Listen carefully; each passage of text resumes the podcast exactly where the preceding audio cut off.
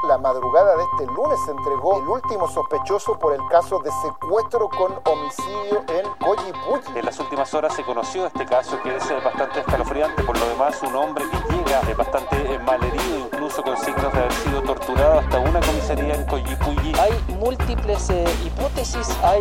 conjeturas. Lo que le puedo informar es que la Fiscalía hoy día investiga dos delitos de secuestros en sus formas agravadas, uno por los malos tratamientos, por el daño causado a la integridad física de la víctima y el otro por el secuestro Desde la sala de redacción de La Tercera, esto es Crónica Estéreo. Cada historia tiene un sonido. Soy Francisco Aravena. Bienvenidos.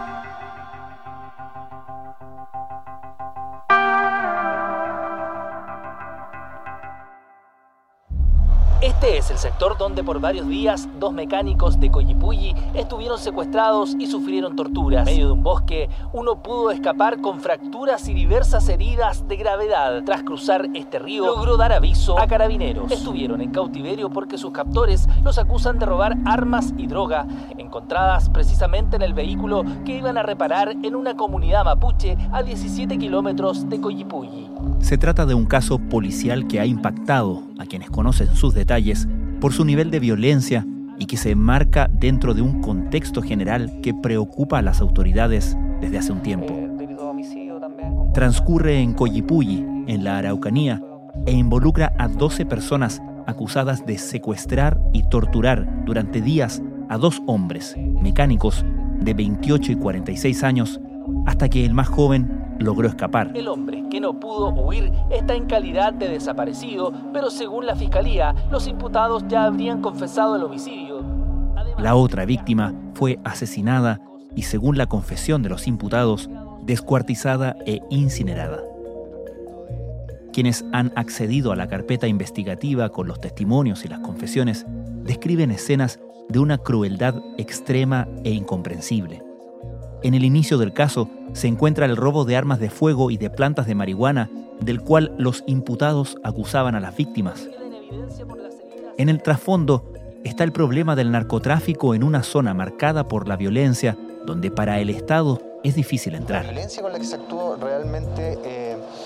es en niveles que no habíamos visto. La historia comienza con el asesinato de un carabinero. Causa mucha, mucha impresión, incluso con la experiencia que tenemos acumulada en este tipo de hechos, la verdad es que... Bueno, podríamos decir que esta historia tiene su origen en el 24 de mayo, día en que el sargento primero de carabineros que estaba trabajando en, en la zona de Cuyipulli, en la Araucanía, Francisco Benavides, de 42 años, pierde la vida. Leslie Ayala es periodista de La Tercera. Él ese día fue enviado a controlar una especie de desórdenes públicos que se estaban realizando en la carretera cercano a un parque eólico que se está construyendo en esa zona y resulta herido a bala de forma mortal por personas desconocidos que dispararon desde unos arbustos, según los testigos, y él finalmente pierde la vida en un centro de salud de la zona horas más tarde de recibir este impacto de bala. Él venía sobre la estructura del, del, del vehículo blindado. Se llama, se llama manejar fuera de periscopio o bajo periscopio cuando se maneja al interior y con todas las torretas eh, cerradas. En este caso ya no había eh, ataque, hace ya bastantes minutos, ya estaba la situación normalizada y venían de regreso hacia el sector de Curaco cuando fue- son emboscados desde el bosque, muy cerca y en altura. Y de ahí en adelante se empieza a investigar entonces quiénes estaban detrás de este asesinato. Y se detiene a tres personas, pero esas personas solamente se les tiene por los desórdenes públicos que estaban provocando ese día en esa zona, sin obviamente imputarles autoría en el crimen. Y para los investigadores era demasiado importante saber de dónde se habían sacado las armas con las que finalmente el sargento primero Francisco Benavides había perdido la vida. ¿Y cómo se liga eso con el caso policial que nos convoca hoy, el caso de Coyipulli? Lo que pasa es que el caso de Cuyipulli se empieza a investigar a propósito de dos personas que confiesan haber participado de un secuestro con homicidio e incluso haber sido testigos de un descuartizamiento de una persona a propósito de unas armas que se pierden, que eran de propiedad de Christopher Jara, un habitante de Coyipulli, quien reclama que se perdieron sus armas que él le había pedido que guardara a la comunidad Choin Laf Kenche, que es liderada por María Ancalaf, hermana de Víctor Ancalaf, uno de los históricos voceros de la coordinadora Arauca Mayeco. Cuando esta persona empieza a reclamar sus armas, surge entonces la hipótesis por parte de carabineros de que esas armas habían sido ocultadas por la comunidad a propósito del crimen con este uniformado. Ahora, en la actualidad no hay nada que ligue directamente a que estas armas que inician este caso de secuestro con homicidio en la Araucanía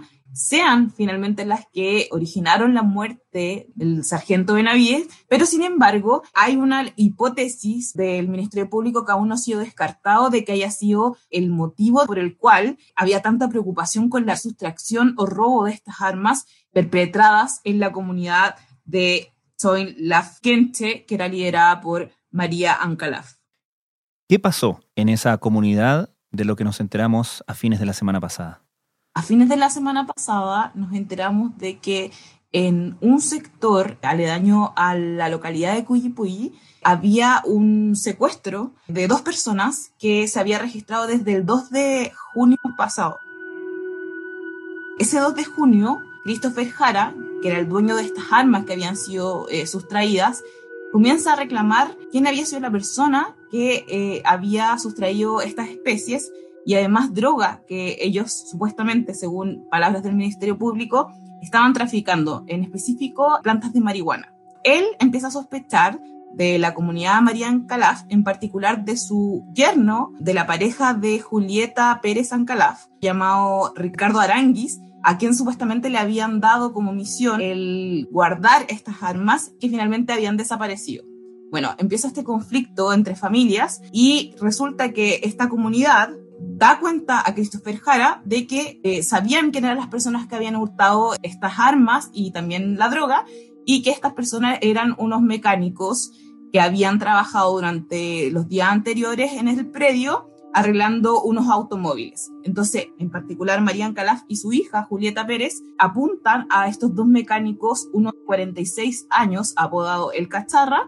y uno de 26 años, apodado El Jani, quienes supuestamente, según eh, los miembros de esta comunidad, eran los autores de este robo de las armas. ¿Y qué sucede entonces? Lo que sucede, según los testimonios que ha recabado el Ministerio Público, es que tanto Christopher Jara como los miembros de la comunidad Toin Kente empiezan a buscar la posibilidad de que estas personas confesaran dónde estaban las armas y la droga que había sido sustraída. Es entonces cuando simulan un llamado telefónico a uno de estos mecánicos, al más joven, el apodado El Hani, al que llaman simulando que había un, vehículo en esta comunidad que estaba en desperfecto y que necesitaban sus servicios. Es así como el Richie, que es el yerno de Marianne Calaf, viaja hasta una localidad cercana a Coyipuyi para trasladar a esta persona y es ahí cuando se comete el primer secuestro de este joven, quien estuvo durante ocho días en manos de estos captores, sometido a torturas y a una serie de vejaciones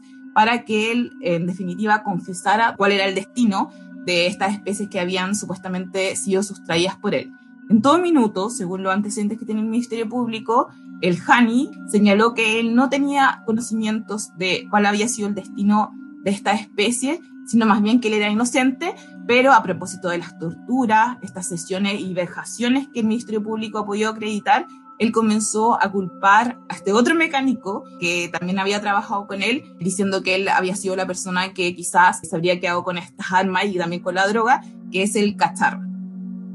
¿Y qué sabemos de esta otra persona, del cacharra? Bueno, el cacharra es un mecánico, el mecánico de mayor edad que también fue secuestrado horas después de que fuera capturado el Hani. El cacharra también, a propósito de las sesiones de tortura a las que fue sometido, empieza como en este mismo juego donde empieza a culpar al Hani de la sustracción de armas. ¿Qué pasa para el Ministerio Público? Finalmente, a propósito de estos testimonios de personas que participaron en estado secuestro, ellos creen que se empezaron a culpar entre sí, tanto el Hani como el Cacharra, porque no tenían otra salida, otra escapatoria, porque estas personas no les creían que ellos no tuvieran idea de dónde estaban las armas y que ellos no eran los responsables de la sustracción, tanto obviamente de, las pistolas, de, de, estas armas que estaban buscando, como también de la marihuana que había sido robada a Christopher Jara.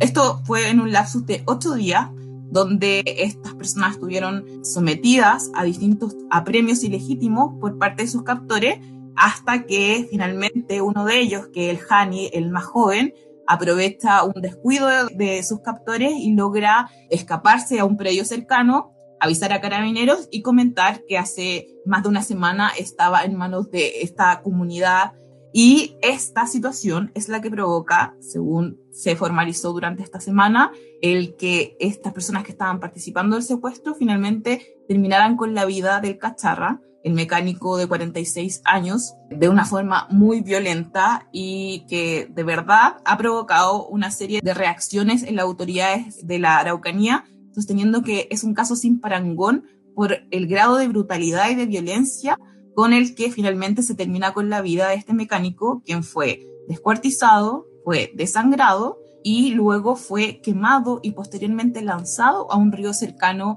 al predio en, de esta localidad de Coyipulli, donde se le quitó la vida a esta persona. Sobre lo que ocurre en Coyipulli, el caso de secuestro y homicidio, ¿hay novedades sobre la identificación de los restos encontrados? ¿Se puede confirmar que sean del desaparecido? Y sobre el tema de las armas, en esta investigación, ¿se manejan ya antecedentes que puedan vincular las armas robadas con algún otro ataque armado en la Araucanía? La principal novedad es que aquí estamos en presencia de una agrupación de personas que tal vez pensó que torturar, que asesinar, que desmembrar a otra persona podía pasar desapercibido. Aquí estamos en presencia de un grupo de personas que pensó que secuestrar a alguien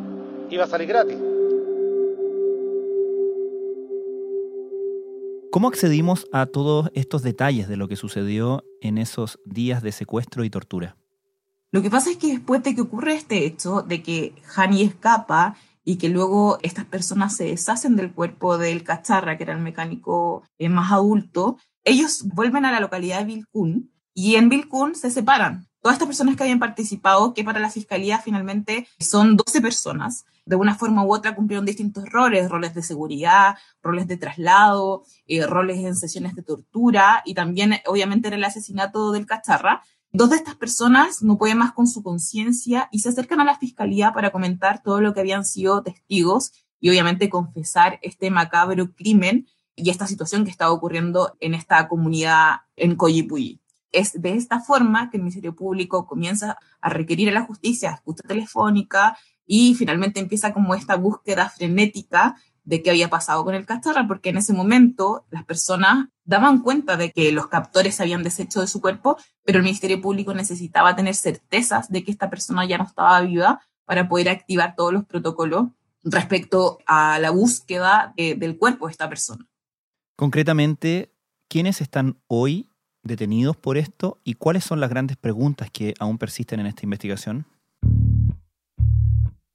Bueno, por este delito están en prisión preventiva las 12 personas, incluidas las personas que están colaborando, que fueron las personas que se presentaron ante la fiscalía y que confesaron su crimen. Una de las principales imputadas es Marianne Calaf, quien es la matriarca de esta comunidad Choin Kenche, su hija Julieta Pérez Ancalaf, quien fue una de las principales artífices de las sesiones de tortura, según lo que ha podido establecer el Ministerio Público en base a los testimonios que existen, tanto de la persona que se salva y también respecto a estos imputados que están colaborando con la investigación y que dan cuenta de que ella fue una de las principales líderes de las sesiones de tortura, tanto para el Cacharra como para el Hani. Y también está su hermano, que también es miembro de esta comunidad, y por el otro lado, el dueño de las armas, que es este Christopher Jara, el que comienza esta búsqueda y, y esta como sed de venganza, por decirlo de alguna forma, de quienes les sustrajeron sus armas y también la marihuana, que según el Ministerio Público ha levantado cargos, era una marihuana que se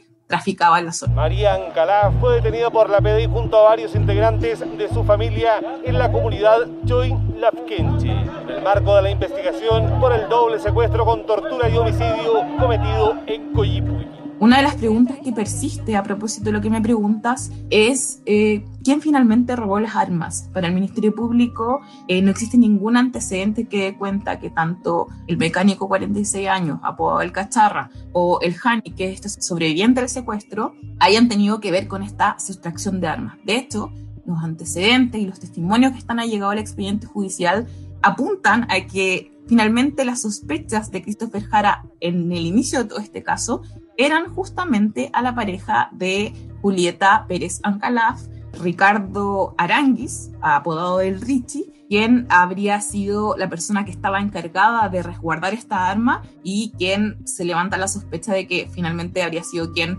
había quedado con ella o quizás la habría vendido o de alguna forma las perdió. Entonces las sospechas están recabadas en que él puede haber sido el origen de todo este conflicto y por eso también se justifica para los investigadores el rol tan activo que tuvo Julieta Pérez Ancalaf en culpar a estas dos personas, a estos dos mecánicos, para que no fuera sospechoso su pareja. Un delito que estaría vinculado a la recuperación de armamento robado al interior de una comunidad. Desde un comienzo señalamos que se trata de hechos graves, de una inusitada violencia, por lo cual el legislador ha establecido las sanciones más altas de, nuestro, de nuestra legislación, considerando el presidio perpetuo calificado como una de las posibles penas a aplicar en este caso. Es algo que todavía está en investigación. Se dieron seis meses para la investigación de este caso y finalmente la Fiscalía va a tener que establecer cuál es el verdadero motivo que hubo detrás de todo este crimen. En términos bastante generales, lo que se investiga son delitos de secuestro calificado, delitos relacionados con la ley de control de armas y delitos relacionados con la ley 20.000 que sanciona el tráfico ilícito de estupefacientes.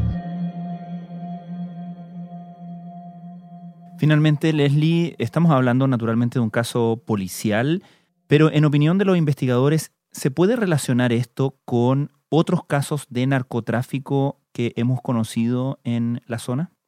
De alguna forma u otra, este caso, que las mismas autoridades, como te comentaba, del Ministerio Público, han calificado que nunca habían visto un caso tan brutal de violencia en la zona, sí vincula a comunidades mapuches que de alguna u otra forma están participando en el tráfico, en este caso, de sustancias ilícitas como es la marihuana. De cierta forma se va develando lo que para algunas autoridades, por ejemplo, el Ejecutivo, es una realidad en la zona en el que se establece que hay ciertas personas que están plantando marihuana y que también obviamente hacen un negocio de esto traficándola. De hecho, el propio ex fiscal regional de la Araucanía, Cristian Paredes, en una entrevista que, que concedió a la tercera sábado, sostiene que muchas de las diligencias que se están realizando en la zona por ejemplo, el allanamiento donde resultó fallecido un detective en Temucuicuy, tenía que ver con justamente que existen una especie de guetos en esta zona de la Araucanía donde no se puede ingresar, la policía no puede ingresar y donde existen sospechas directas de que existiría en plantaciones que finalmente terminan en algún tipo de tráfico, ya sea en la zona o en distintas regiones del país. El caso de la comunidad Kenche devela un poco ese vínculo que existe entre, por un lado, esta comunidad que estaba luchando o de cierta forma manifestándose en contra de la imposición de este proyecto de parque eólico que se iba a construir en los alrededores de donde ellos viven, y a la vez una situación donde los vincula directamente con el tema del tráfico de armas, con la situación del tráfico de drogas, porque lo que se pierde acá son armas y drogas, y a su vez con este horroroso crimen que se está recién investigando y cuyos episodios aún no podemos prever porque cada día que pasa nos enteramos de algún tipo de sesión de tortura o algún tipo de situación que se devela a propósito de lo que al principio resultó ser solamente una pérdida de un par de armas y un, par de matas de, de, droga y que finalmente deriva en uno de los casos más escabrosos que ha conocido el Ministerio Público de la zona de la Araucanía. Un hecho de violencia que eh, marca la región de la Araucanía principalmente por las características que tiene esta situación. Estamos hablando de dos personas secuestradas que eh, habrían sido torturadas. Leslie Ayala, muchas gracias. De nada, Francisco. Una choza eh, de material ligero que eh, estaba siendo resguardada con turnos por parte de los secuestradores eh, en medio de esta situación, un, un, hecho que no se había visto con, con esta violencia en la Araucanía y que obviamente genera conmoción principalmente